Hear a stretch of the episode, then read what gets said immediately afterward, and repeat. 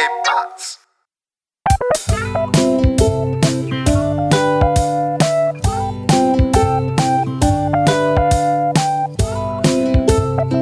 Hey, willkommen zur 45. Folge Jufka Roulade mit Na, Philipp und, Mesut. Was geht denn ab, Alter? und für alle Fans nochmal, hey! Ich habe immer so diese Beschwerden gekriegt und irgendwie habt ihr mich jetzt mich beleidigt. Jetzt will ich es nicht mehr sagen. hey, was für Beschwerden. Ja, das heißt ja immer so von wegen, der Anfang nervt mich immer. Und ich so, ja, okay. Wenn, der, wenn euch das nervt, dann, dann kriegt das halt nicht mehr, weißt? Dann kriegt es halt nur beim Fan-Meetup. Das ist übrigens nächste Woche in der Lanxess Arena. Spaß, nee. Aber ähm, könntest du dir das vorstellen, Leute zu treffen, die uns nur gehört haben bis jetzt? Nein, nein. Kann ich nicht. Ich muss, muss dazu sagen, wir haben jetzt ja, wir haben jetzt ja eine Woche ausgelassen. Ähm, wir sind jetzt, du bist jetzt kurz, kann man das sagen, oder? Kurz vorm Urlaub. Und Naja, ähm, eigentlich sage ich sowas nicht gern, weil äh, das ist für mich so ähnlich wie äh, zu posten, hey, ich bin jetzt weg, alle Einbrecher bitte hier einmal klingeln. ja, aber die Leute wissen dann gar nicht, wer wir aufgenommen haben. Vielleicht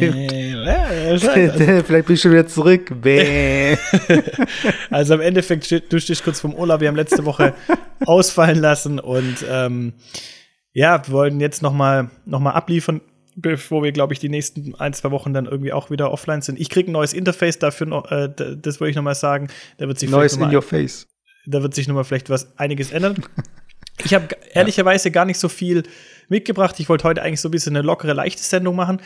Ähm, hab aber trotzdem, ich würde gerne einsteigen gleich vielleicht mit dem Thema. Hab neulich bei Netflix eine äh, mal wieder geguckt, bin immer auf der Suche nach neuen Serien und ich habe jetzt Tschernobyl habe ich jetzt gesehen, komplett.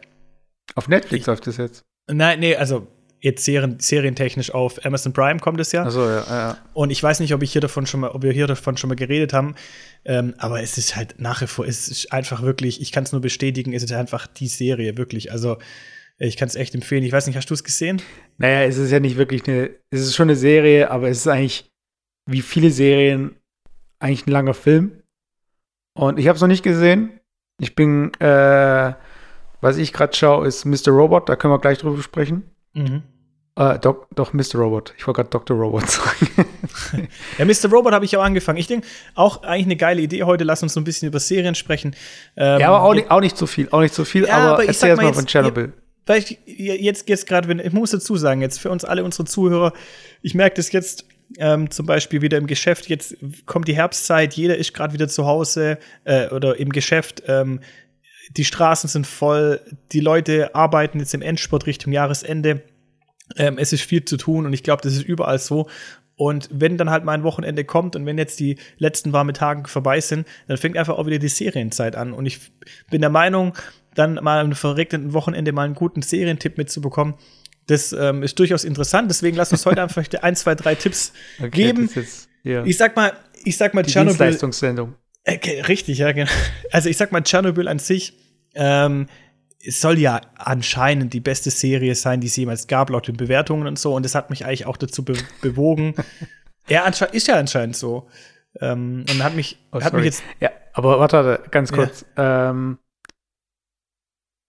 wenn du, wenn, wenn, wenn du jetzt sowas, wenn du so sagst, das ist die beste Serie aller Zeiten, also an was gemessen? Die beste Dramaserie, die beste historische Serie, weil ich würde sagen, historisch gesehen ist es wahrscheinlich schon die beste Serie, die es gibt. Ja gut, gemessen halt, gemessen halt an den, an den üblichen äh, Nutzerbewertungen, die man halt für eine Serie abgeben kann, was die Sterne angeht. Und ich, also ich habe die Quelle als auch nicht recherchiert, aber die werben ja zum Teil ja auf Sky ähm, die ähm, bestbewertete Serie, die es jemals gab, im Verhältnis zu, im Verhältnis jetzt zu den Anzahl der, der Klicks. Also ich kann natürlich jetzt nicht sagen, nur weil jetzt Ja, ich irgendwie. finde halt so Superlative immer so ein bisschen, ja.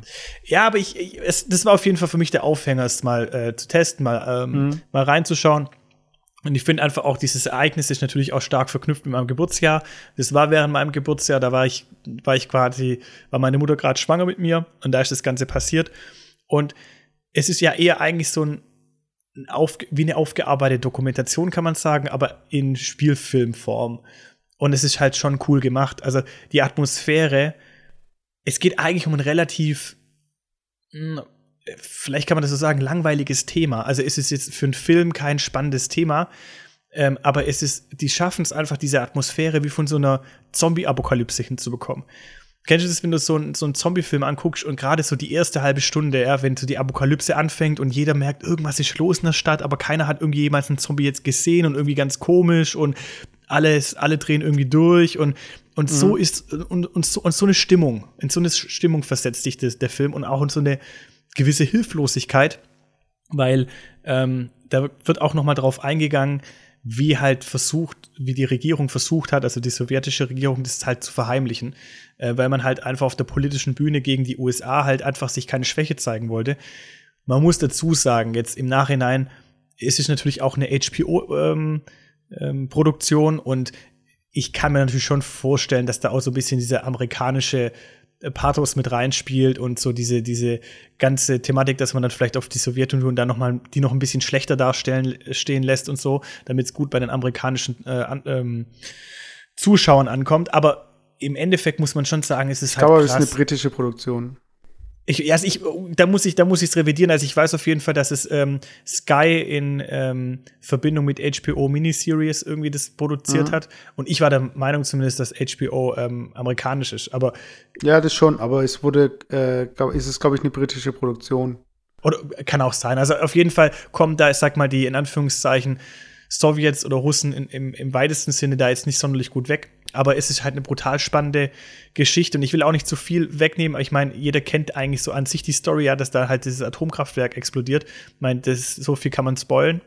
Mhm. Aber was halt einfach da dahinter steckt und ich habe mich da auch mal dann auch damit beschäftigt, ähm, was eigentlich so eine, so diese Atome eigentlich anrichten. Also im Endeffekt wir wissen alle noch, wenn wir ganz dunkel graben, so in Chemie, Physik, sechste, siebte, achte Klasse, äh, Alpha, Beta, Gamma-Strahlung und so, das hat vielleicht jemand noch mal im Kopf.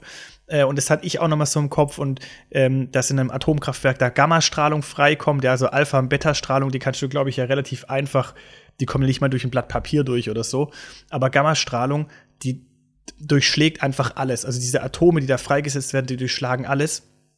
Und ähm, das bedeutet einfach, das sind wie, wie Millionen kleiner ähm, ja, Kugeln, die eigentlich quasi fliegen und deinen Körper durchlöchern. Ja. Und das merkst du eigentlich gar nicht, aber das zersetzt einfach deine inneren Organe, das zersetzt deine Haut. Und das ist eigentlich das Schlimme an der ganzen Sache. Und das Krasse war einfach diese Superlativen. Also ohne das vorwegzunehmen, aber da wurde mal ein Vergleich gezogen. Dieser offene Reaktor, der dann da war, der diese Gammastrahlung freigesetzt hat, bis der quasi verschlossen wurde, hat er immer Gammastrahlung freigesetzt. Und diese oh, jetzt hast du alles verraten. also ich glaube, ich finde eh bei so historischen Serien kann man eigentlich gar nicht spoilen, von daher. Ja, aber das Krasse war, und das war, war mir eigentlich so gar nicht bewusst, die Anzahl oder die Höhe der Gammastrahlung, die da freigesetzt wurde, pro Stunde, die war, die war quasi oder man kann andersrum sagen, jede halbe Stunde wurde so viel Gammastrahlung freigesetzt, wie eine Hiroshima-Bombe im Zweiten Weltkrieg an Strahlung freigesetzt hat. Mhm. Also musst du mal überlegen, eine Atombombe jede halbe Stunde. So viel Strahlung war das. Und, und bis das verschlossen wurde, das sind ja Tage beziehungsweise Wochen vergangen. Wie viel Strahlung da freigesetzt wurde, das ist unbegreiflich. Also aber, die, die aber das, das, ist ja aber auch nicht so, also wie ist denn da die Reichweite? Weil ich meine, zum Beispiel so eine Bombe mit dem Fallout. Also ein Fallout ist ja das, was dann äh, runterregnet, so gesehen, oder was sich ja. irgendwie äh, so grobflächig eben verteilt.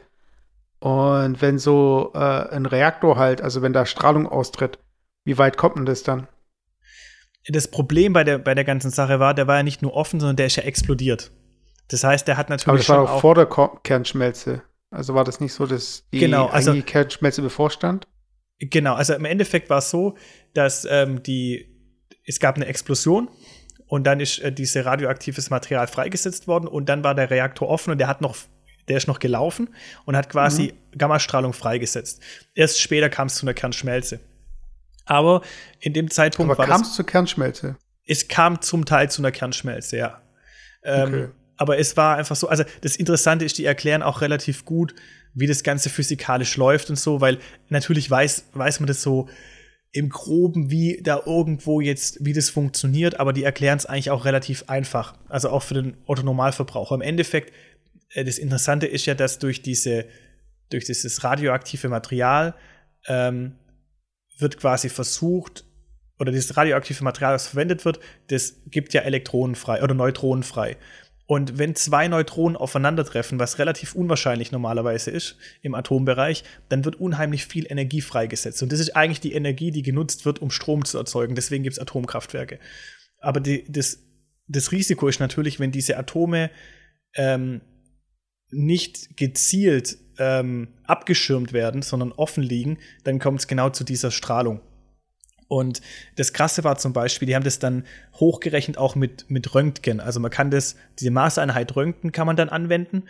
Und die haben gezeigt, die Feuerwehrleute, die da ganz am Anfang hinkamen, die ja gar nicht gewusst haben, was Sache ist, die ja den Brand gelöscht haben, die haben jede Sekunde, also jetzt muss die Quellenangabe natürlich jetzt wieder nachrecherchieren, aber nur circa von den Dimensionen her, die haben jede Sekunde, wo die dort standen, so viel Röntgenstrahlung abbekommen wie eine Million Röntgenaufnahmen. Das ja, das. So, das ist ja so ein bisschen auch für die äh, Leute, die das äh, in jüngster Vergangenheit, da gab es einen ähnlichen Fall hier Fukushima, wo man dann wirklich die Leute in ihren Blaumännern, äh, nicht Blaumännern, in diesen Overalls gesehen hat, die dann auf dem Gelände dann äh, hier noch äh, das Ganze versucht haben zu versiegeln und so weiter. Und das ist ja der gleiche Fall. Also das sind Leute, die haben Overalls an, aber diese Overalls, die kannst gerade wegschmeißen. Also ich meine, klar, für so Alpha-Strahlung äh, und so weiter, aber äh, so die, die eigentlichen Schäden, die kannst du damit nicht aufhalten. Ja, nee, das Gefährliche ist wirklich die Gammastrahlung und die kannst du nur durch ganz, ganz, ganz dicke Bleiwände oder sowas abhalten. Und es war wirklich, also es ist einfach krass und, da, und das will ich jetzt noch nicht verraten. Das heißt, diesen Cliffhanger will ich noch behalten. Ähm, das könnt ihr euch alles, das, den könnt ihr euch Cliffhanger.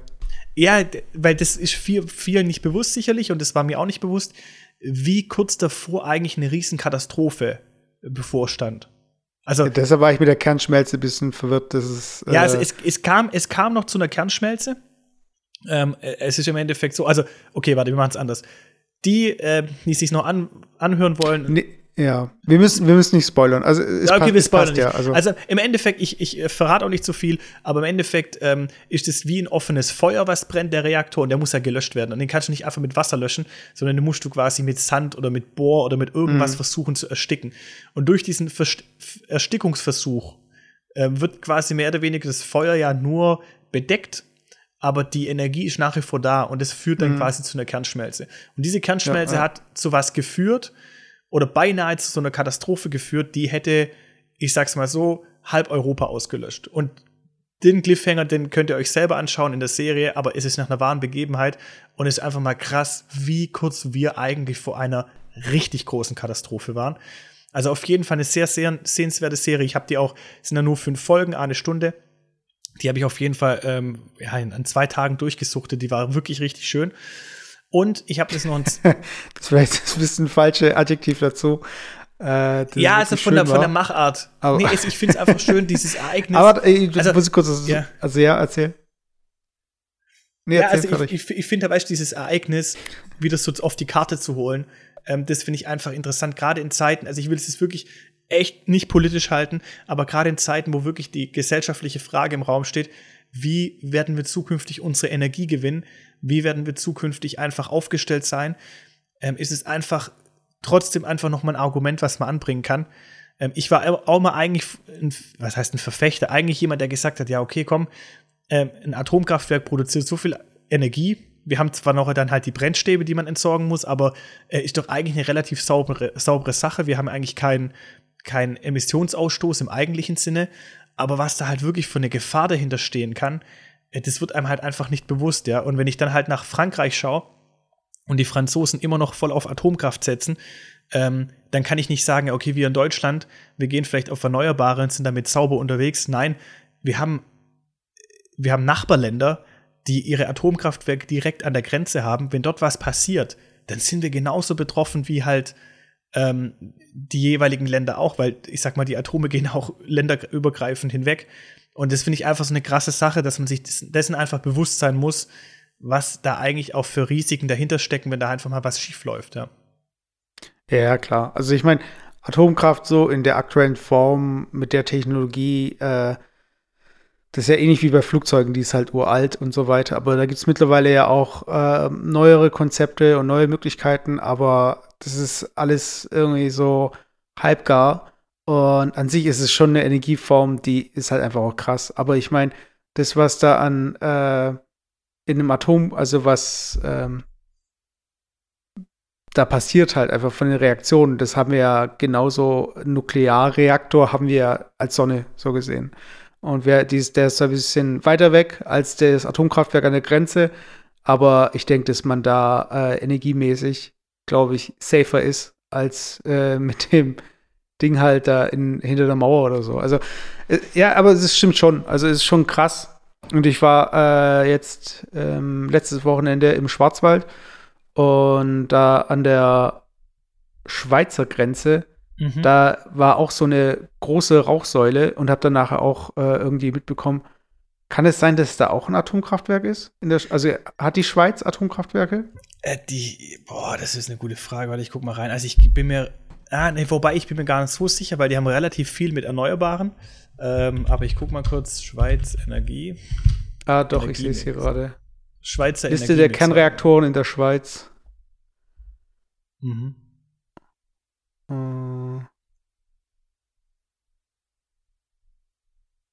Ja, aber das müsste, das müsste, glaube ich. Ja, ich, ich, bin mir jetzt nicht sicher, aber. Also ich sehe ja. nur rund ein bisschen mehr als 60 Prozent kommen aus erneuerbaren Energien in der Schweiz. Ich meine, klar, liegt natürlich, also, wobei ich sehe jetzt hier gerade ein Diagramm, also ich kann die Quelle jetzt nicht verifizieren, inwieweit die jetzt ähm, wahrheitsmäßig ist, ähm, aber das, was ich jetzt sehe, ist 37 Prozent Atomkraft. Und man muss aber dazu sagen, dass es ja nicht bedeutet, dass das Atomkraftwerk in der Schweiz steht. Also wir kaufen ja zum Teil auch Energie aus dem Ausland dazu. Das ist ja auch so die Krux mhm. ein bisschen. Wir schreiben uns ähm, so ein bisschen auf die, auf die, ähm, ja, auf die Agenda, dass wir halt grüne Energie haben. Ähm, aber im Endeffekt reicht die Energie nicht aus, um unseren Bedarf zu decken. Also kaufen wir den Atomstrom aus Frankreich ein.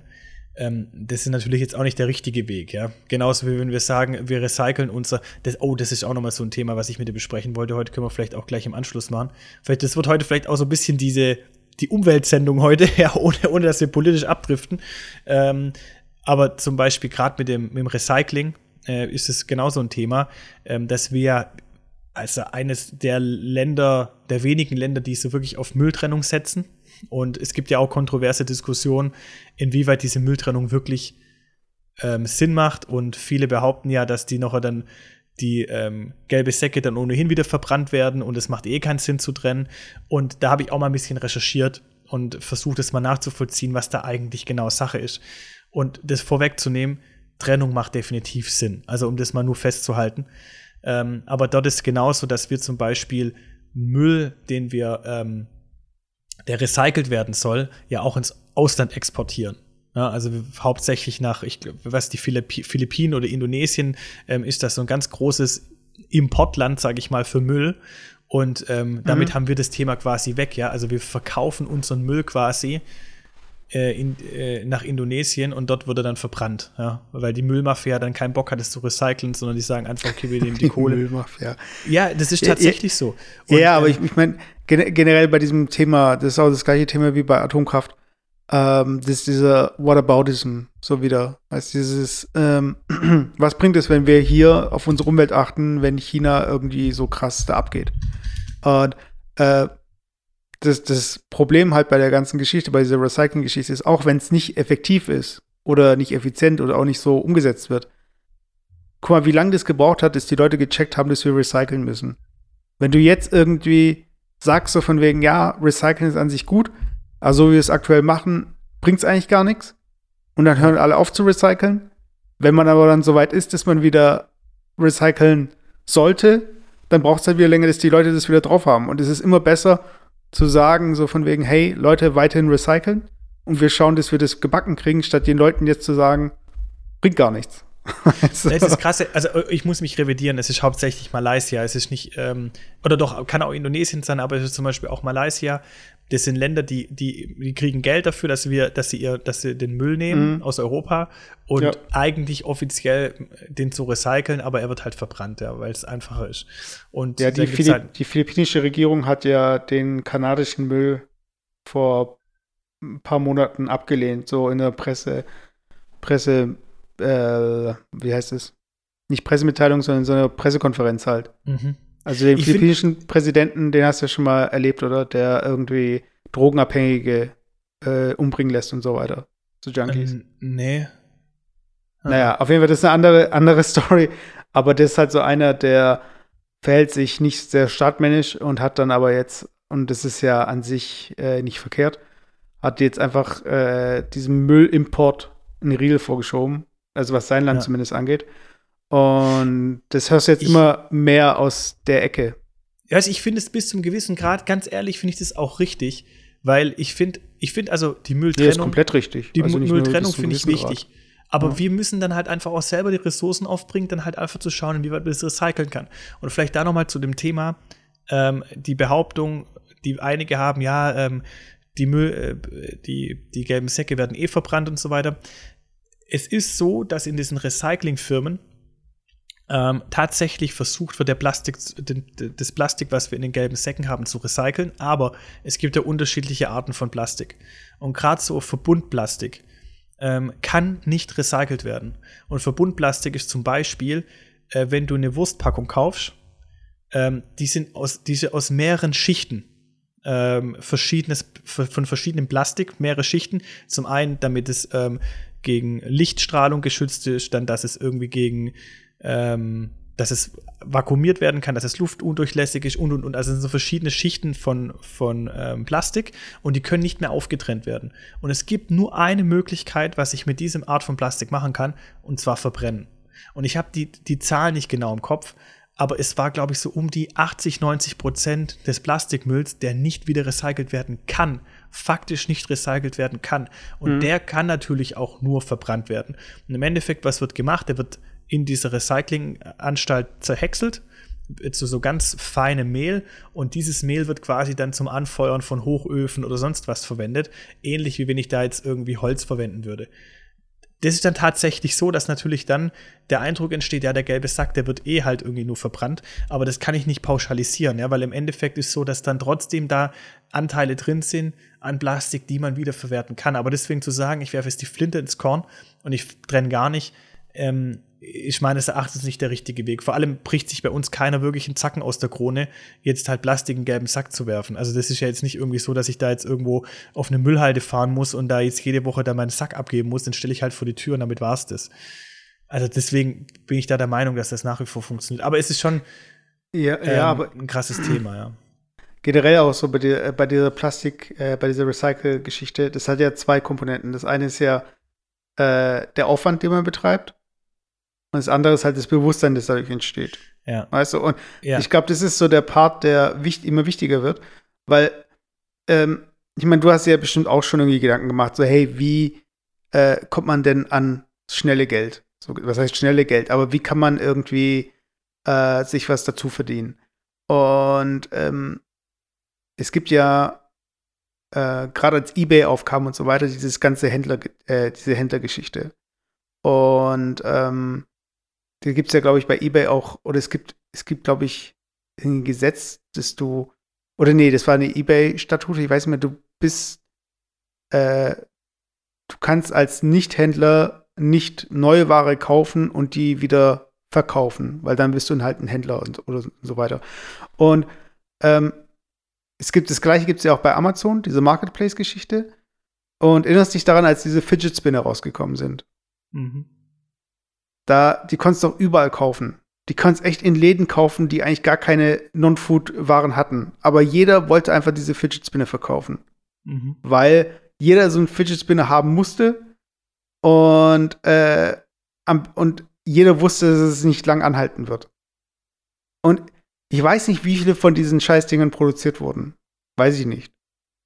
Aber überleg mal, weißt du, ich meine, wenn, wenn du einfach wie viele Leute das verkaufen wollten, wie viele Leute das haben wollten und wie viel Müll dadurch produziert, produziert wurde und was kann man aus diesen Fidget Spinnern noch machen. Weißt? Das sind einfach Ressourcen, die wurden da reingeballert für, für das schnelle Geld. Genauso wie irgendwie Flummis mit LEDs drin oder irgendwelchen komischen Heftbeigaben oder so weiter. Weißt du, das sind einfach so, so äh, Plastikkrusch, der in der Schublade landet, die dann nach einem Jahr irgendwie, ähm, wo alles, der ganze Inhalt eigentlich gerade weggeworfen werden kann. Ja. Und das sind so die Dinge, äh, also ich glaube, wenn du keinen Skrupel hast, dann kannst du mit Schrott immer noch Geld verdienen.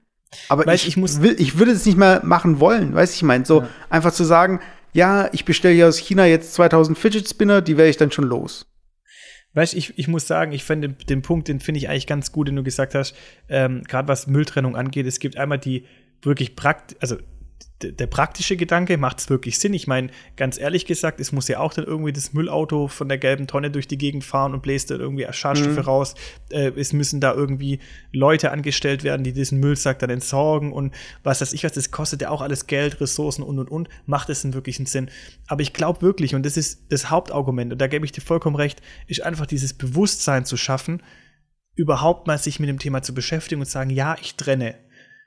Ob das dann nachher im Hintergrund nur die Anfänge sind und es wirtschaftlicher wird, die ganze Sache, und vielleicht werden wir irgendeine Technologie erfinden, dass wir noch mehr Plastikmüll recyceln können, dann ist es ja eine Sache, die wird, läuft im Hintergrund. Aber um, damit wir überhaupt so weit kommen, muss die Grundlage geschaffen werden, dass die Menschen überhaupt so weit sind, äh, die Trennung zu machen. Wir können nicht sagen, wir fangen erst dann an zu trennen, wenn wir 100% unseres Plastikmülls recyceln können, sondern wir müssen halt einfach mal anfangen, genau diesen Gedanken einfach in die Köpfe zu tragen. Und deswegen finde ich diesen Gedankengang eigentlich ganz gut. Ähm, ich habe auch noch mal, um da vielleicht noch mal jetzt gerade bei der Thematik Netflix ähm, äh, oder Streaming. Es gibt natürlich andere Streaming-Anbieter. Es gibt Amazon Prime und es gibt auch was weiß ich was, Love Film und keine Ahnung, was es so gibt, ja. Ähm, aber für einen Serienmarathon äh, habe ich neulich noch eine weitere Serie angeschaut. Und zwar, ich habe es auch in meine Insta-Story gepostet, weil ich einfach so fasziniert war. Und es war The Game Changers. Kennst du die Serie? Nee, ich habe deine Instagram-Story gesehen und habe mir nur gedacht, ähm, ich habe nämlich diese Icarus-Doku äh, gesehen auf Netflix. Oder es gibt auch dieses Pumping Iron und so. Aber solche Sportdokus, die geben mir null. Ja, also um da vielleicht gleich aufzuräumen, es ist gar keine Sportdoku. Okay, ähm, aber das Cover sah aus wie ein Sportdoku. Ja, also es ist immer, okay, man muss sagen, es ist die Mischung aus Sportdoku und Ernährung. Es geht quasi darum, dass Spitzensportler äh, interviewt werden, die sich vegan ernähren. Also es geht um quasi mhm. um die Ernährungsform, ähm, vegane Ernährung und inwieweit oder was steckt eigentlich hinter veganer Ernährung? So, und ähm, das wurde nicht irgendwie auf ein Beispiel gemacht von irgendwelchen ähm, Tieraktivisten oder sonst irgendwas, ja, die, die sagen, ich werde deswegen vegan, weil ich zum Beispiel das Tierwohl im Blick habe, was ja ein legitimes Ziel ist. Also ich will das gar nicht ähm, runterspielen, aber es gibt ja unterschiedlichste Einstellungen, warum jemand zum Beispiel vegan oder vegetarisch sich ernährt. Also mhm. du, du machst es ja auch, deswegen finde ich es ganz interessant, mit dir darüber noch zu sprechen. Ähm, ich habe das angeschaut und da war quasi die Essenz des Ganzen war, es wurde quasi ein UFC-Fighter, ähm, wurde interviewt und der ähm, war Champion. Also UFC, für alle, die es nicht kennen, Kampfsportart, Kickboxen, verschiedene Mixed Martial Arts, die da, die da angewendet werden. Also ein sehr krasser Kontaktsport. Und der wurde in seiner Gewichtsklasse ähm, Champion. Und dann hat er sich irgendwie beim Training so schwer verletzt, dass er seine beiden Kreuzbänder, glaube ich, gerissen hat. Und mhm. dann war er ein halbes Jahr war er quasi außer Gefecht und wollte natürlich relativ schnell wieder fit werden und hat sich dann während seinem Krankenstand damit beschäftigt, wie er rehabilitieren kann. Und dann ist er darauf gestoßen, auf eine Studie. Ähm, da ging es darum, ich glaube, früher in der Türkei haben sie, oder in der Türkei haben sie eine, eine Ausgrabungsstätte gefunden. Da waren, da wurden ähm, Gladiatoren äh, beerdigt. Und die Gladiatoren früher, das waren, die wurden ja eigentlich gefeiert wie Helden. Das waren zwar Sklaven, die gegeneinander gekämpft haben, aber die wurden gefeiert wie Helden. Die hatten die beste medizinische Versorgung und eigentlich auch die beste Ernährung. Und die, die Forscher haben dann rausgefunden, dass sich die Gladiatoren, also anhand von, von so ähm, Kohlenstoffanalysen und so weiter, von den Knochen und was weiß ich, rausgefunden, dass sich die, dass sich viele Gladiatoren komplett vegan ernährt haben. So. Und dann war es sein Gedanke, sagt, hä, wie Gladiatoren, das, da denkt man doch immer an so richtig starke, protzige Typen, die sich wahrscheinlich jeden Tag fünf Steaks reinfetzen und dann hier irgendwie, äh, um leistungsfähig zu sein. Und es war überhaupt nicht der Fall. Und es hat ihm so zu denken gegeben, dass er halt weiter geforscht hat. Und er hat in bestimmten Spitzensportarten die Spitzensportler äh, gefunden, die sich komplett vegan ernähren, aber trotzdem vorne an der Weltspitze quasi die Besten sind in ihrem Leistungsgebiet. Und er hat gesagt, mhm. da muss da irgendeine Kausalität zusammenhängen, also dass die Ernährungsform zusammenhängt mit der Leistungsfähigkeit. Und ähm, was mich einfach so fasziniert hat, war, dass die Dokumentation, und das ist mir auch jetzt wichtig über das Thema, wenn ich über das Thema spreche, da geht es überhaupt nicht darum, anders denkende Menschen zu bekehren oder zu verteufeln oder sonst was. Jeder Mensch kann sich so ernähren, wie er es für richtig hält. Das Interessante an der Sache war einfach, dass die Motivation von ihm nicht war das Tierwohl oder äh, andere Themen, sondern es war eigentlich die sportliche Leistungsfähigkeit. Und gerade für Menschen, die viel Sport machen, die halt einfach eine gewisse Leistung abrufen möchten, weil sie sehr, sehr lange trainieren, ist ja durchaus interessant zu wissen, wie kann ich denn meine Leistung zum Zeitpunkt X wirklich super abrufen.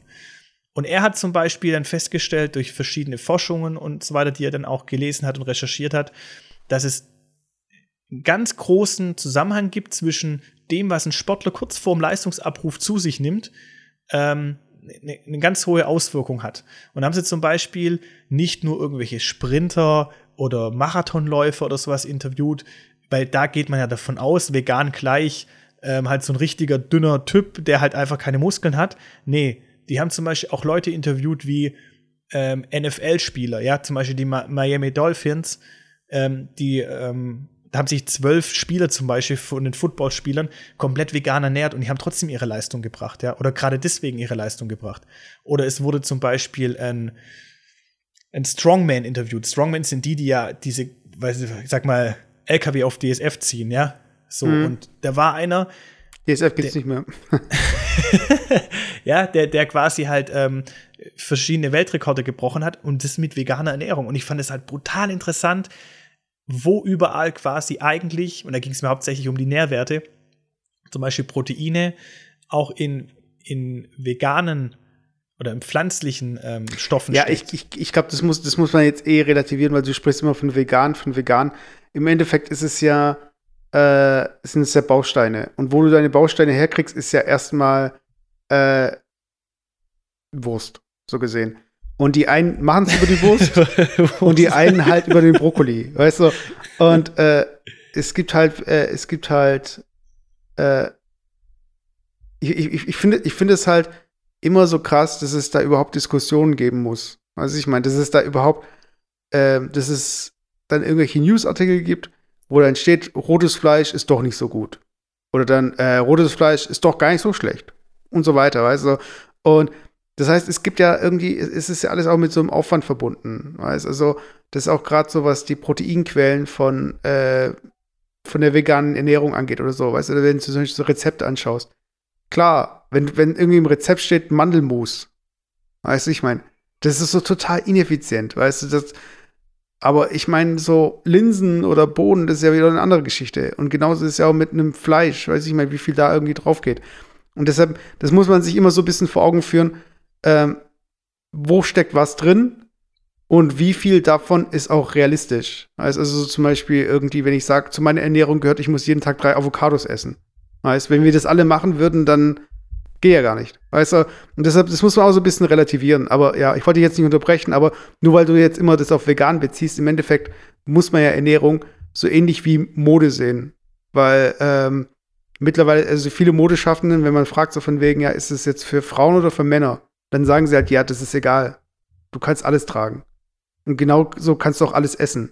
Weißt du? Das ist auch genau. Du, du kannst das ist auch so wie in Kantinen, weißt wenn es dann irgendwie ja. heißt so, ähm, es gibt das Fleischgericht und das fleischlose Gericht. Weißt und im Fleischgericht ist dann immer noch so Pommes dabei oder so, weißt Oder statt dass man einfach sagt, okay, es gibt ein Fleischgericht mit Gemüse oder sowas. Also, es ist immer so binär, also immer so, ja, entweder so oder so, so oder so. Und das ist es halt nicht. Ja, also ich, was ich da halt interessant finde, war wirklich dieser Ansatz, und das möchte ich halt nochmal eigentlich auch scharf trennen. Da ging es wirklich nur, wie hole ich die größte Leistungsfähigkeit aus meinem Körper. Also ist, ein Bestandteil dieser Doku war zum Beispiel äh, ein Spitzensportler, der zum Beispiel Muskulatur aufbaut, ein Sprinter zum Beispiel, der möchte an dem Zeitpunkt, wo er jetzt sprintet, sein Muskel komplett die Energie abrufen können, um das Maximale rauszuholen.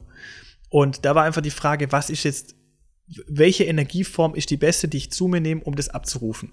Und es gab, und das finde ich halt einfach interessant, dass es da zum Beispiel, die haben zum Beispiel Arnold Schwarzenegger interviewt und das fand ich einfach geil, weil der, der auch zugegeben hat, ja, früher habe ich am Tag 250 Gramm Eiweiß zugenommen, zu mir genommen, um auch so auszusehen, wie ich aussah. Und der hat Eier zu sich genommen, der hat Fleisch gefressen, sage ich mal, wo es nur geht, ja, und mhm. er, ist, er ist so breit.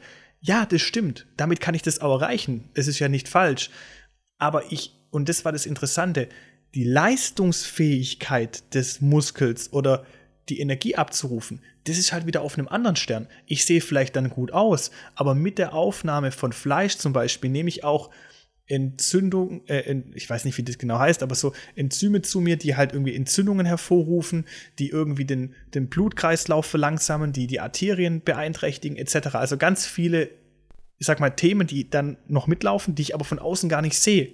Ja, also der, von außen sieht es alles top aus und es stimmt auch, durch Protein wächst der Muskel und es passt auch alles. Ähm, aber ich nehme einfach noch andere Sachen zu mir. Und bei pflanzlichen Proteinen, und das ist jetzt auch, da habe ich was vorbereitet, da kommen wir gleich dazu, ähm, nimmt der Körper meistens noch Vitamine und andere Themen auf, die viel besser für den Körper sind.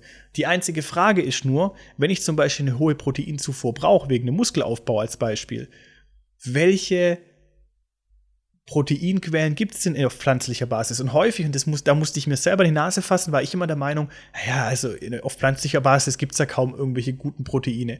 Und ähm, da gibt es ganz schön viele und ich habe auch welche vorbereitet. Das wäre auch das Spiel, was ich gleich gerne mit dir machen würde. Mhm. Ähm, und das fand ich einfach so interessant. Und ich kann es wirklich jedem ans Herzen legen. Es geht hier nicht darum, irgendwie jemanden zu bekehren und ich werde auch weiterhin mein Fleisch essen. Aber es macht einfach trotzdem Sinn, das mal anzuschauen und sich da einfach mal eine neutrale Meinung zu holen und das auch so ein bisschen mal wirken zu lassen und sich nicht vielleicht wirklich so da auch von, der, von den Werbungen beeinflussen lassen. Ähm, die haben es gleichgesetzt zum Beispiel mit der Zigarettenwerbung früher. Ja? Also ganz früher in den 20er, 30er Jahren, wo Zigaretten beworben wurden, da war, da haben quasi Spitzensportler mit dem Zigarettenrauch und mit, mit dem Rauchen geworben. Und man assoziiert natürlich, wenn man das anschaut, dass Rauchen sportlich macht. Ja, also unterschwellig war das so. Und irgendwann hat halt einfach die Gesellschaft gemerkt, ja, Rauchen ist einfach, einfach schädlich. Ja. Und ähnlich ist jetzt so, sage ich mal, auch mit dieser Fleischgeschichte. Die Werbung assoziiert natürlich das Fleisch, ähm, dass man Fleisch konsumieren muss, um halt stark zu sein, um, um männlich zu sein, etc. Das klingt jetzt erstmal so. Aber ist es jetzt noch so aktuell? Also es ist, ist immer noch so das Bild? Es ist schon so. Also ich meine, ich habe ganz ehrlich, also in Amerika ist natürlich krasser, ja, das muss man einfach sagen, da ist der Fleischkonsum größer und da wird es dann wirklich Männlichkeit, gleich Barbecue-Grillen und so, das wird da ja auch gleichgesetzt so. Und wer halt irgendwie als Mann kein Fleisch ist, der ist auch eine Pussy. So, weißt du, was ich meine? Und ähm, mhm. das ist bei uns, glaube ich, in Deutschland nicht so ganz krass, aber ich habe neulich erst vorhin vor einer Stunde eine Burger King Werbung gesehen und da ging es so darum, ja, ähm, da ist so eine Frau, kennt vielleicht auch, wo, der, wo, wo man Joko im Hintergrund hört, so, ja, du hast jetzt diesen Werbespot frei, du kannst sagen, was du willst. Und dann sagt die so, ja, und ähm, ja, so ein Burger, der ist doch nicht immer nur für Männer, sondern der kann auch für Frauen und ess doch einfach und was weiß ich, irgendwie rede die sowas. Und da wird ja genau auch dieses Bild, ein Burger mit richtig Fleisch ist für Männer, das ist schon irgendwie so ein bisschen verankert und es ist halt auch ein Marketing-Thema. Es ist einfach halt auch ein Marketing-Thema. Und wie gesagt, jeder muss sich da ja, selber sein es, Bild machen. Es ist auch irgendwie total konstruiert. Also genauso wie Leute jetzt nicht verstehen, äh, das ist jetzt ein ganz anderes Thema, aber äh, diese ganze Geschlechtergeschichte oder so, das sind ja auch nur Konstrukte. Also das ist ja auch nur was, also klar, es gibt das biologische Geschlecht, von dem man spricht, aber wenn man über diese ganze Gender-Geschichte spricht, das ist ja auch nur konstruiert. Weißt also das, was, was ist wirklich weiblich, was ist wirklich männlich? Also, wie, äh, wenn man, also, warum ist Weinen weiblich und nicht männlich? Also, ja. Ja, lauter, genau, so, lauter genau. solche Geschichten. Es, es, und so ähnlich gibt, ist es bei der Ernährung auch. Ich meine, es gibt oft, es gibt bewiesene Sachen, ja, also gerade auch bei männlich und weiblich. Was ist ein männliches äh, ähm, ja, aber biologisch gesehen, nicht genau, äh, Verhaltens, genau. Äh, nein, nein, nein, genau, biologisch. Man muss unterscheiden zwischen Verhalten und äh, biologisch, genau. Mhm. Und genauso ist zum Beispiel jetzt auch, und deswegen finde ich das einen guten Link, kommen wir auf die Nährwerte. Ich habe früher, wo ich mit Fitness angefangen habe, bin ich wirklich durch den Laden gegangen und habe immer hinten drauf geguckt auf die Verpackung, äh, wie viel Proteine hat diese, dieses äh, Lebensmittel, wie viel Kohlenhydrate, wie viel davon Zucker ähm, und wirklich mir einfach mal angeschaut, was für, was für ähm, Nahrungsmittel sind eigentlich förderlich für mein Fitness. Und da war meine Gedanken wenig Fett, wenig Kohlenhydrate, respektive wenig Zucker. Kohlenhydrate ja, aber nur langkettige Kohlenhydrate, also kein Zucker. Ähm, und Proteine, hauptsächlich Proteine. So. Und dann hat man irgendwann so einen Automatismus, und es wird dir genauso gehen, wenn du dann einkaufst, dass du schon, du weißt ganz genau, wo du hinlaufen musst, um deinen Standardeinkauf zu machen. Und man wird irgendwie so ein bisschen blind ähm, und hat so blinde Flecken und kauft eigentlich immer die gleichen Sachen. Und sich das zu hinterfragen, kaufe ich, was kaufe ich denn da eigentlich? Das kostet echt viel Energie und auch Aufwand, das sich wirklich zu hinterfragen. Und ähm, das habe ich jetzt auch gemacht neulich und ich habe jetzt ein Hauptthema vorbereitet und das ist ein kleines Quiz und zwar wirklich mal gegenüberzustellen. Wir reden jetzt nur mal über die Proteinwerte, ja, die für mhm. jeden Sportler oder vor allem für, für Leute, die Muskelaufbau betreiben, natürlich interessant ist. Und dann möchte ich gerne mal gegenüberstellen, wie viel Proteingehalt äh, ein tierisches Nahrungsmittel hat und dagegen stellen ein pflanzliches. Ne? Und ähm, jetzt stelle ich einfach mal ein paar Fragen und ich bin mal gespannt, ob du das äh, raten kannst. Also erste Frage. Rindfleisch, ja, bleiben wir mal bei den tierischen Eiweißen. Wie mhm. viel Eiweiß hat 100 Gramm Rindfleisch? Schätzungsweise. Was, was schätzt du? Ich schätze so 30. Okay. Und jetzt lassen wir das mal antreten gegen, ich nehme jetzt mal ein pflanzliches. Ähm, ich nehme jetzt einfach mal. Oh ne, komm, wir machen es anders. Was hast, du, was hast du gesagt? Du hast gesagt 30. Also, ja. Rindfleisch hat 22 Gramm Eiweiß. Okay. So, und ich würde mal behaupten, Rindfleisch ist so einer der Proteinlieferanten, wenn du jetzt jemanden fragen würdest, der Bodybuilding macht, wo ist Protein drin? Rindfleisch, ja? 22 Gramm. So. Jetzt sage ich dir mal ein pflanzliches ähm, Gut, ja, eine pflanzliche Proteinquelle. Da kenne ich mich besser aus. Ja, okay, pass auf. Okay, da kennst du dich zwar besser aus, aber ich würde gerne einfach ein, ein, gleichwertiges, nur rein auf das Protein bezogen, ein gleichwertiges äh, pflanzliches Gut ähm, nehmen, ja. Hm. Genauso viel Protein wie Rindfleisch haben zum Beispiel Hanfsamen. Mhm. Pro 100 Gramm Hanfsamen sind 22 Gramm Proteine enthalten. 22 Gramm. Das ist genauso viel wie Rindfleisch. Natürlich dir jetzt jemand behaupten, ja, okay, ich kann doch jetzt nicht 100 Gramm Hanfsamen essen ohne nichts, ja. Die muss ich dann vielleicht auch irgendwo unterrühren in einen Joghurt oder irgendwas anderes, ja, okay. Aber im Endeffekt ist es genauso viel Protein. Ja, und das, das hat mich vom Hocker gehauen. Hanf, Hanfsamen, die hatte ich nie irgendwie auf der, auf der Agenda, weißt du, dass so viel, so viel Protein haben kann. Ja, das ist jetzt das erste Thema. So, zweite Frage. Ähm, Eier. Eier, auch so ein ganz großes Thema. Eier assoziiert mir immer viel Eiweiß. Wie viel Protein, glaubst du, haben 100 Gramm Eier? ja, bei Eiweiß ist auch das Problem, dass viele Leute checken nicht, dass Eiweiß nicht das Weiße vom Ei ist. Also. Ja, genau. Das ist nämlich interessant, weil ich habe nämlich ganz am Anfang auch gedacht, ja, okay, wenn du jetzt ein Ei nehmen würdest, 100 Gramm Eier, müsste ich eigentlich 100 Gramm Eiweiß haben. Also ist ganz übertrieben gesagt, ja. Aber das ist überhaupt gar nicht der Fall, ja. Das nee. Ei besteht aus ganz vielen anderen äh, Themen. Aber ist kurze Frage: 100 Gramm Eier, ihr könnt alle mitraten da draußen. 100 Gramm Eier. Wie viel Eiweiß haben 100 Gramm Eier? Ich glaube äh, zwischen 8 und 12 relativ gut geschätzt 13 Gramm Eiweiß. So, und jetzt ja. nehme ich, gehe ich mal wieder rüber auf die auf die pflanzlichen ähm, Proteinquellen, da finde ich jetzt nicht mal was, was so wenig hat. Aber ich sage jetzt einfach mal äh, ein anderes. Ich sage zum Beispiel mal Erdnüsse. Mhm. Erdnüsse haben pro 100 Gramm 26 Gramm Proteine. Das heißt, 100 Gramm Erdnüsse haben doppelt so viel Protein wie 100 Gramm Eier. Also, wie, wir reden natürlich jetzt nur über Protein. Es würden manche wieder sagen, oh, Erdnüsse haben aber auch viel Fett und so. Alles richtig, ja. Wobei Fett natürlich trotzdem wichtig ist für den Körper. Vor allem pflanzliche Fette sind anders zu bewerten wie tierische. Mhm. Aber ist nur rein auf die Proteinangabe.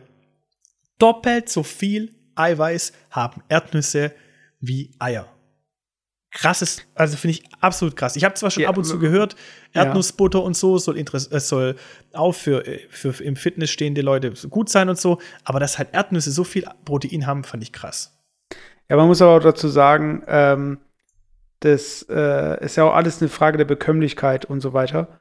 Weil äh, zum Beispiel das, was viele Leute verteufeln, das Gluten, das ist ja nichts anderes als äh, das Weizeneiweiß, so gesehen. Ähm, das ist, äh, das gibt es auch als Fleischersatz, dieses Seitan. Das ist ja eigentlich nur Gluten. Und um da vielleicht kurz, um da vielleicht kurz einsteigen, Seitan steht nämlich hier auch, hat 28 Gramm Proteine sogar. Also genau. Also sogar etwas mehr wie Erdnüsse, ja. Ja, und ähm, das ist, glaube ich, auch so das äh, Problem, ähm, dass du bei pflanzlichen Eiwei äh, Eiweißen jetzt auch noch mal eine Verträglichkeit natürlich auch prüfen musst und so weiter. Also zum Beispiel, das ist wahrscheinlich auf deiner Liste auch drauf, Soja, oder? Äh, Soja kommt auch, genau. Das will ich ja, okay. jetzt nicht vorwegnehmen, aber ich möchte nur kurz sagen, dass ähm, da äh, gerade bei Soja äh, kann es auch hormonelle irgendwie Auswirkungen auf deinen Körper haben und so weiter. Also das, das weiß ich jetzt auch nicht so 100%. Ich bin jetzt auch irgendwie nicht der äh, große Soja-Esser und so weiter. Äh, hab nichts dagegen und habe da bisher auch keine irgendwie äh, Nebenwirkungen gehabt, wo ich gedacht habe, oh, oh je. Aber ähm, das ist, glaube ich, so, so ein Punkt, den hast du halt bei Fleisch weniger oft oder bei tierischen Eiweißen, dass du halt sagst so, klar, es gibt die Laktoseintoleranz und so weiter, aber äh, an sich äh, ist, glaube ich, auch so ein Thema der Verträglichkeit und äh, erstmal, also du musst zum einen erstmal wissen, was es da draußen gibt und dann musst du natürlich auch schauen, okay, inwie, inwiefern ich meine, es gibt ja auch Leute, die sind allergisch gegen Erdnüsse und so weiter. Na, das heißt, also es, es, gibt, es, gibt, es gibt Leute, die vertragen auch manche Sachen nicht, aber ich glaube, dieses Nicht-Vertragen ist auch teilweise eine Kopfsache, so von wegen, nee, ich vertrage das nicht. Äh, ja, das, das, das, das würde ich, würd ich vielleicht halt gar nicht, würde ich, würde ich vielleicht gar nicht so, so sagen. Also es gibt ja wirklich Leute, die haben wirklich Allergien dagegen. Klar, Klar das auf jeden ich, Fall. Ich würde ich würd mal behaupten, wir, wir, wir stehen natürlich schon in einer Gesellschaft, wo man sich auch erlauben kann, was nicht zu mögen. Ja, das, genau. Da bin ich jetzt mal so frech. Ich meine, wenn, wenn äh, wenn Leute sagen, sie mögen keine Bananen, jetzt mache ich mal ein plakatives Beispiel. Äh, du bist auf einer einsamen Insel, es gibt nur noch Bananen, entweder du isst Bananen oder du verhungerst, dann würdest du auch Bananen essen. Also es ist mhm. natürlich schon ein gewisses Luxusthema, manche Sachen nicht zu mögen, aber es gibt natürlich schon auch Unverträglichkeit, das muss man ganz klar sagen. Und die klammer ich aber jetzt hier aus. Ja? Und wenn wir aber sagen, es gibt natürlich Unverträglichkeiten gegen Erdnüsse, gegen Laktose, äh, gegen ähm, ähm, Gluten. Gluten zum Beispiel, so, dann ist das alles richtig. Aber man muss natürlich fairerweise auf der anderen Seite sagen, dass es natürlich auch viele bedingte Krankheiten durch Fleischkonsum und so weiter ja auch gibt.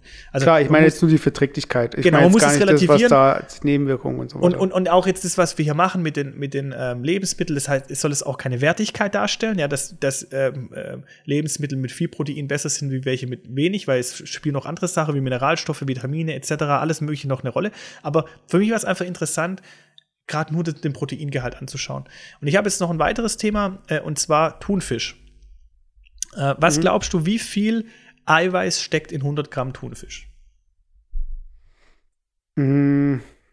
Da habe ich jetzt irgendwie gar keine Vorstellung, aber ich würde mal sagen, ähm,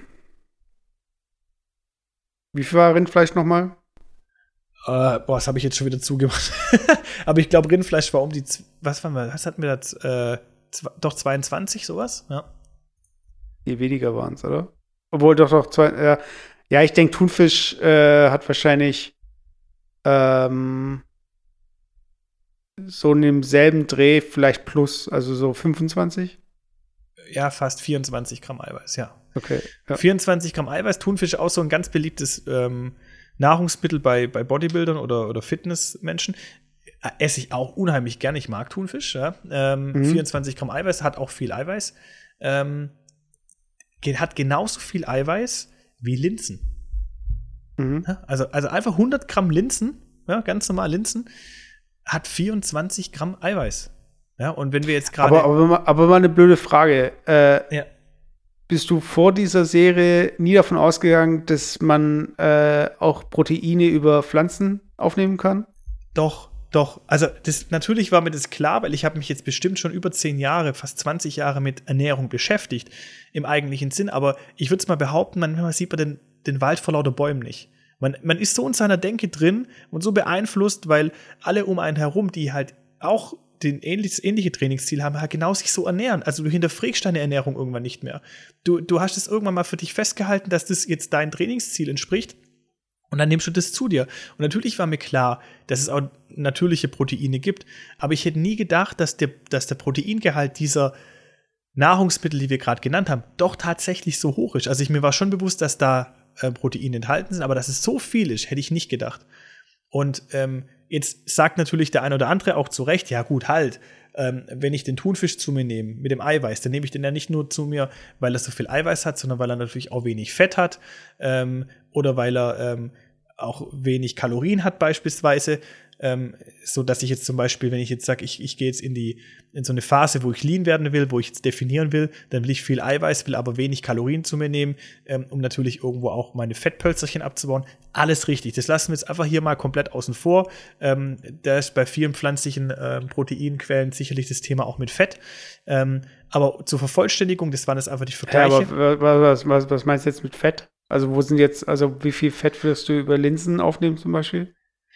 Äh, das weiß ich ehrlicherweise nicht. Ich habe nur die Proteinangaben. Bei Linsen sicherlich jetzt nicht so viel, aber äh, ich sag mal jetzt gerade das Beispiel Erdnüsse zum Beispiel oder generell Nüsse an sich, die haben natürlich viel Fette. Ja, ja klar. Und, und, und aber, das aber muss man natürlich relativieren, ja. Weil, aber, weil zum Beispiel, wenn du jetzt gerade sagst, so ähm, viel essen und so weiter und äh, nicht zunehmen wollen, also ich meine zum Beispiel so Brokkoli hat, meine ich, glaube ich, 8, 8 Gramm Proteine. Und ich meine, Brokkoli, ähm, ich weiß nicht, sättigt ja auch gut. Und da kannst du auch so viel essen, also das, davon wirst du jetzt auch nicht irgendwie, äh, das ist ja nicht kontraproduktiv, oder? Ja, also Bro Brokkoli muss man auch dazu sagen, ist auch sicherlich bei vielen Fitnessgerichten auch mit, mit auf dem Teller zu mhm. anderen Themen, also zu, zum klassischen Hähnchen oder sonst was, ja. Ich habe zur Vervollständigung jetzt noch die größten, die Top ähm, pflanzlichen Proteinquellen. Und mhm. da würde ich gerne, weil du ja relativ gut geraten hast, dich nochmal fragen, ähm, wie viel Gramm Protein haben 100 Gramm Pinienkerne zum Beispiel? Oh, das weiß ich nicht. Also, aber ich würde sagen, äh, es gibt ja immer diese 50 Gramm Päckchen. Ja, also Pinienkerne sind relativ teuer, ja, das stimmt. Ja. 32 Gramm.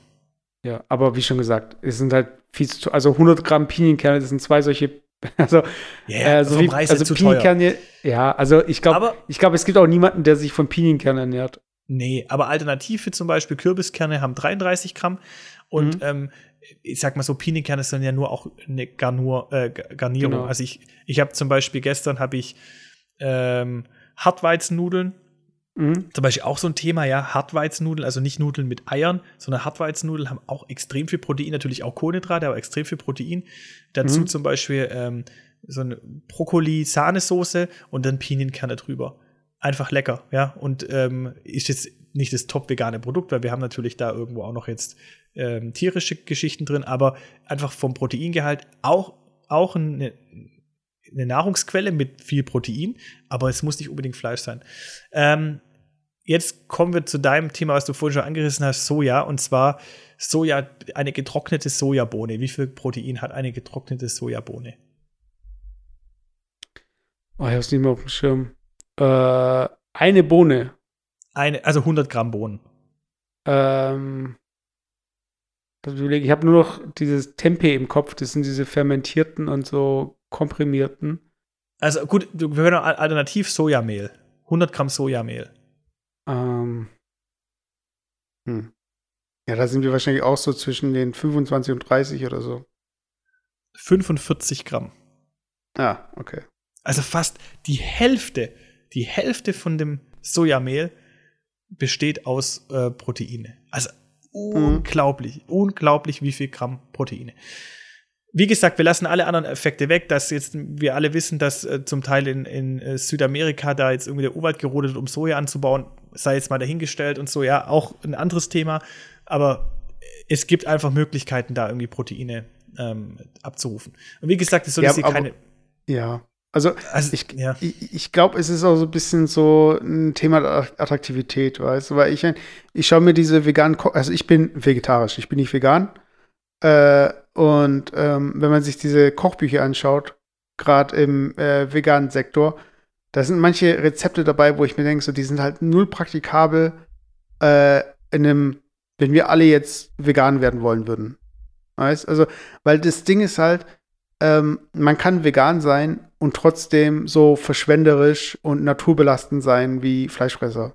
Ja. Und ähm, ich finde, mit dem vegan werden muss auch so ein bisschen so die, das Bewusstsein mittransportiert werden. Deshalb spricht man ja immer von nervigen Veganern oder Vegetariern, die dann irgendwie immer wieder mit solchen Argumenten gegen Fleischkonsum oder gegen, äh, auch gegen Vegetarismus, äh, also als Vegetarier, so gegen Milch und Eier und so weiter.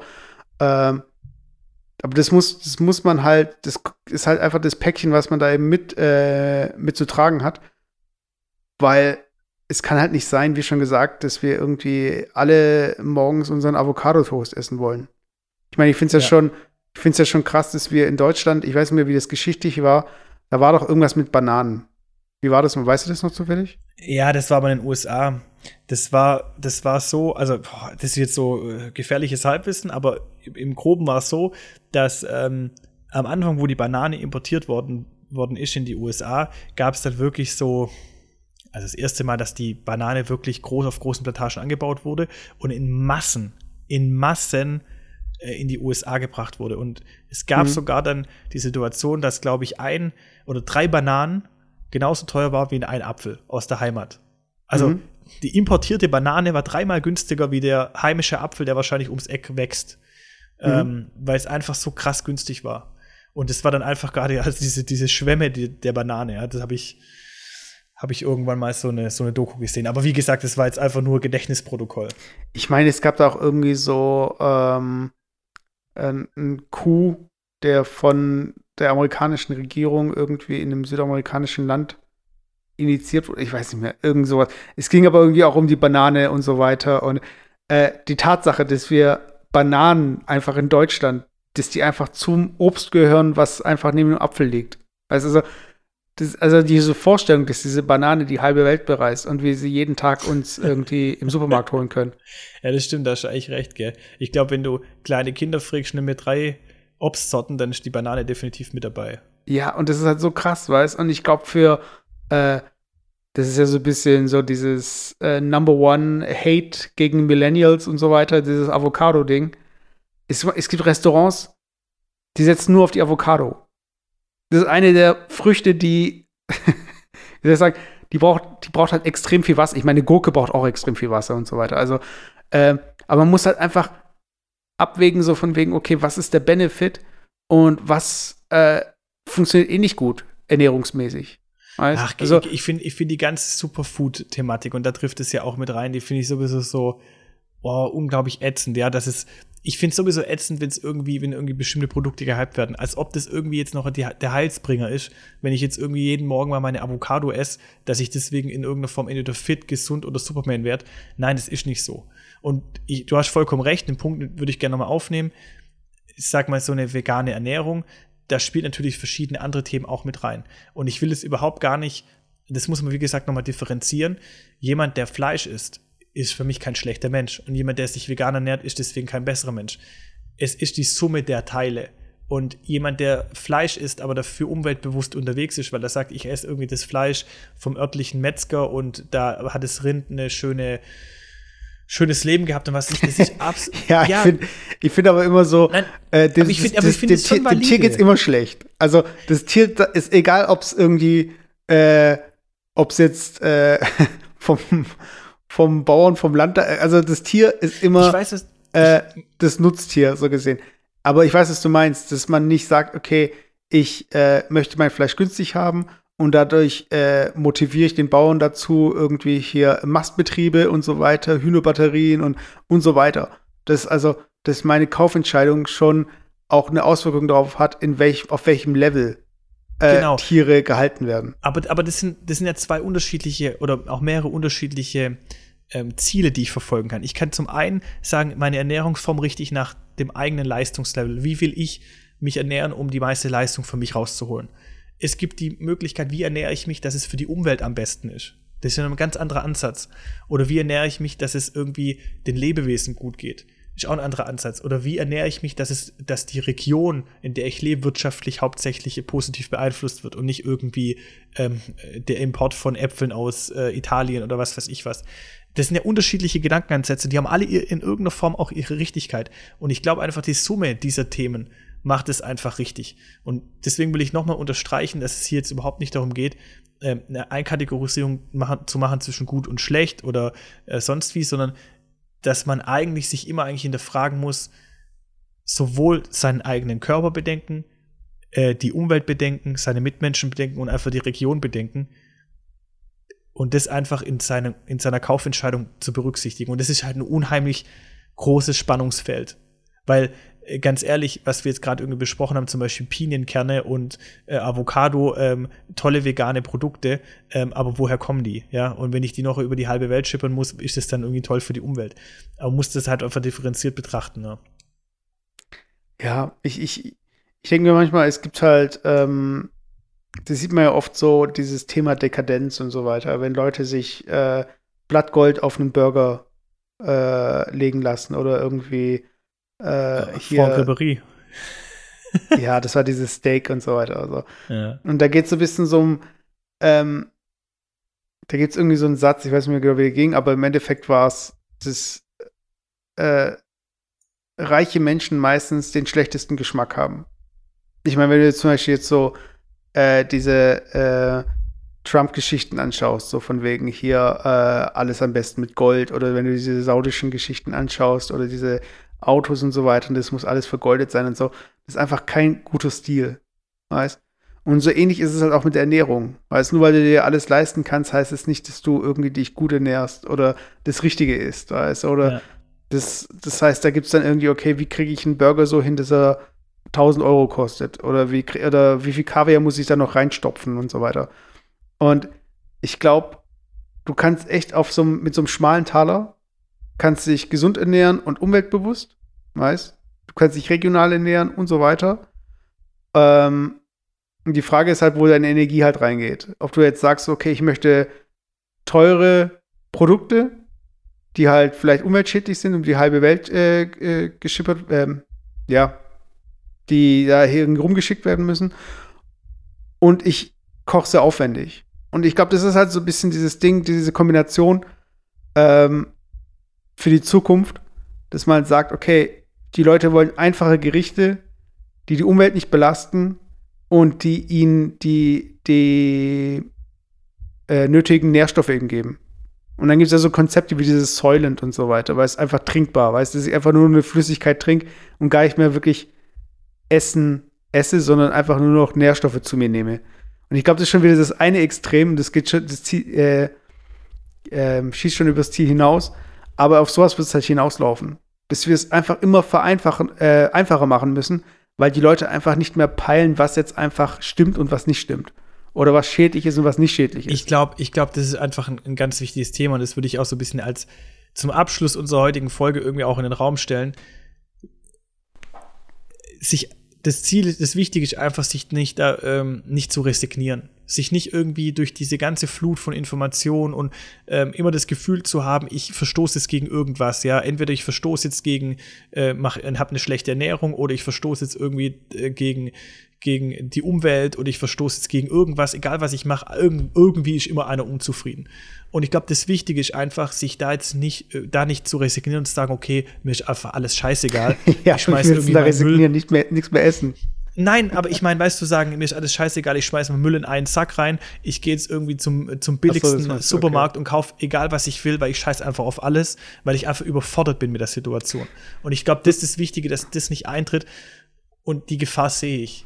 Weil wirklich jeder aus jedem Eck eigentlich halt sein Thema vertritt, ja, die Umweltaktivisten, die Umwelt, die Tierschützer, die, die Tiere, die Fitnessleute, die Fitnessthematik und und und. Es sind halt lauter verschiedene Themen und jeder soll sich sein eigenes Bild machen und es soll einfach ein, ein Ansporn sein, sich sein Verhalten einfach mal, äh, wie soll ich sagen, zu vergegenwärtigen und sich ja. einfach selber mal zu spiegeln und zu hinterfragen, ob das passt. Und vielleicht, und das soll vielleicht dieser Gedankenanstoß auch dieser Folge sein, einfach auch mal, wenn man in den Laden geht und was kauft, vielleicht doch nochmal stehen bleiben, doch sich nochmal überlegen, das kaufe ich zwar schon seit 20 Jahren irgendwie, aber brauche ich es eigentlich? Trifft es überhaupt zu oder kann ich es irgendwann in irgendwas Was kaufst du bitte seit 20 Jahren? Ey, Mesut, ich gehe beim Edeka rein und laufe immer in diese gleiche äh, fucking Wursttheke und hol mir immer die gleiche Wurst und hol mir immer den gleichen ja, Käse. Und ja. weißt du, weißt, was ich meine? Das ist immer das Gleiche. Das Einzige, wo ich dann mal stehen bleibe und überlege, ist, wenn der, wenn der Edeka mal wieder umgebaut hat und irgendwie dann die Wurst an einem anderen äh, Regal liegt, ja, da muss ich kurz überlegen. Aber im Endeffekt habe ich dann schon meine Route und ich laufe da blind durch.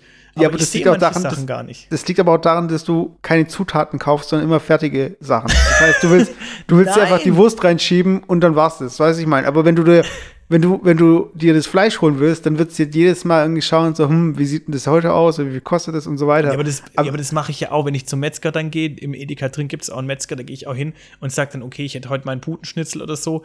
Dann esse ich aber auch nicht irgendwie morgen irgendwie ähm, Schaf und übermorgen irgendwie Kuh und eine Giraffe noch äh, am Sonntag, sondern dann, dann esse ich ja trotzdem einmal irgendwie das Gleiche. Weißt also man hinterfragt irgendwann nicht mehr das, was man kauft. Sondern man geht davon aus, äh, dass es einfach auch ja. seine Richtigkeit hat. Und ja, wie gesagt, das soll einfach den Anstoß sein, da einfach mal das zu hinterfragen, ob das alles so passt. Ja, was, was ich noch sagen wollte, ist, also ich finde es irgendwie auch ein bisschen übertrieben. Das ist so ein bisschen dieses Bild, so als würden alle jetzt irgendwie auf der Straße stehen und nur so zittern, weil sie nicht mehr wissen, was sie machen sollen, ob sie jetzt irgendwie ins Auto steigen sollen, aber das Auto ist so schlecht, oder sollen sie zu Fuß gehen, aber meine Schuhe sind aus Leder und so weiter. Es ist ja nicht so, dass die Leute jetzt total handlungsunfähig sind. Äh, Nein, aber ich kann ich mein, aber verstehen. Bevor, bevor ihr euch jetzt das 12er Chicken McNugget Menü bei McDonald's holt, überlegt euch halt so, hm, ist es jetzt cool, ernährungsmäßig, umweltmäßig und so weiter. Also es gibt so ein paar Sachen.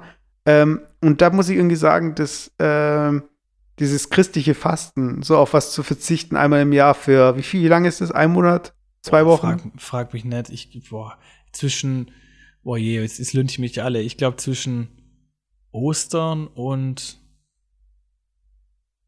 Alter, du, kein Ahnung. Plan. Ist auch nicht so wichtig, aber. Pfingsten? Im, okay. Irgendwie aber im Endeffekt geht es so ein bisschen darum, so Leute ab und zu mal irgendwie so in Maßen denken, äh, dieses Fasten, dieses geistige Fasten, dass man sagt, okay, hey, ich probiere es mal jetzt eine Woche und es oder dieses und, und so weiter. Und darum geht es eigentlich so. Und es geht also nicht darum, mal, dass man jetzt irgendwie von heute auf morgen einen Schalter umlegen muss. Also ich sag mal so, jeder Mensch ist immer noch frei und kann machen, was er will. Aber ich sag, wir können uns vielleicht auf eine Sache einigen, die verwerflich wäre. Es wäre vielleicht eine Sache, die verwerflich wäre, wenn ich jetzt irgendwie mit, mit einem Zwölfzylinder ähm, Diesel zum Kentucky Fried Chicken fahre und mir da irgendwie die Chicken Box hole und sie dann am besten noch auf dem Parkplatz irgendwie in die, äh, auf die Wiese schmeiße, wenn ich fertig bin, das wäre vielleicht verwerflicher in, jeglicher, in jeglicher Hinsicht. Aber wenn ihr mit dem Fahrrad zum Kentucky Fried Chicken fahrt, dann habt ihr zumindest mal einen Teil, einen Teil gut gemacht. also ich zitiere mal Pamela Anderson. Das Geheimrezept von Kentucky Fried Chicken ist Grausamkeit. In diesem Sinne, Leute. Also wir können die Leute doch jetzt nicht einfach mit so einem Zitat irgendwie gehen lassen. Also wie gesagt, ich will auch nicht irgendwie der Ding sein. Ich will auch nicht irgendwie, dass eine Bevormundung haben. Jeder soll sein, sich selber seine, seine Meinung bilden. Aber ich glaube, sinnvoll ist einfach, sich manche Sachen zu hinterfragen und ähm, nochmal abzugleichen mit dem Ziel, wo ihr hin wollt im Leben und ob das äh, alles passt und manchmal fein und ja und manchmal fein zu justieren macht Sinn und da, da packe ich mich meine eigene Nase ja ähm, ja aber es ist halt alles relativ Weiß ich meine, es ist halt, wenn, wenn zum Beispiel, ich sag, ich sag immer, wenn wir morgen alle anfangen fangen würden, Käfer zu essen, dann würde ich auch Käfer essen. Weißt du, weil irgendwie, jeder hat so seine Schwelle. Weiß ich meine, der eine kann. Ich jetzt noch mal, dann zitiere ich jetzt noch mal, und wenn Scheiße breit machen würde, würde ich auch Scheiße fressen. Nein, aber, aber nicht, weil, aber ich, ich meine nur so im Sinne von, ich ähm, habe die Wahl, deshalb esse ich kein Fleisch. So, das ist so mein Statement. So, weil ich es nicht brauche und äh, weil eh zu viel Fleisch konsumiert wird. Wenn es aber Käfer zu essen geben würde, oder wir würden jetzt sagen, okay, wir können nicht mehr irgendwie, also es ist umweltmäßig, wirtschaftlich besser, dass wir irgendwie so eine Handvoll Fruchtfliegen jeden Tag essen, ist halt so. Also, dann hätte ich da nicht so ein Problem. Aber mhm. äh, was ich damit sagen möchte, ist so, für den einen sind es, ist die Grenze halt irgendwie alles, was ein Fell hat für den anderen alles, was irgendwie geboren wird, für den anderen alles, was in Schatten wirft und so weiter. Weißt du, es gibt halt für jeden eine unterschiedliche Grenze und diese Grenzen, die müssen wir einfach zusammen auch in der, in, als Gesellschaft, Gemeinschaft einfach für uns ausloten. Und ich glaube, dieses, äh, ich möchte aber jeden Tag Fleisch essen, so, Leute, das war's halt. Weiß ich meine, also das können wir irgendwie nicht irgendwie bis in die Unendlichkeit machen, dass wir jeden Tag ein Fleisch essen. Sonst müsst ihr euch damit äh, abfinden, dass wir dieses Laborfleisch essen. Also wenn ihr irgendwie, oder keine Ahnung. Aber auf jeden Fall, die Lösung ist nicht irgendwie äh, Hühnerreste nach Afrika zu schicken. Kennst du die Story? Ja, aber das, das machen wir, das machen wir wann anders. Wir sind, wir sind jetzt schon hier in der Überzeit, ja. Ähm, Mesut, schönen Urlaub dir. Ähm, wir hören uns. Ich bin noch gar nicht mehr im Urlaub, ich bin schon zurück. Ach stimmt, du bist ja schon lange wieder zurück, ja. Also wenn ihr das hört, ich müsste eigentlich schon wieder zurück. Oder vielleicht doch nicht. Hm, wir wissen es nicht. Und wir werden es auch nie erfahren. Diese und andere ähm, Geheimnis-Stories erfahrt ihr in der nächsten Folge mit Philipp und, Und äh, Colonel Sanders. und Colonel KFC. Sanders. Naht. Also, macht's gut, haut rein, viel Spaß. Ciao, ciao, haut uns. rein. Ciao. Oui.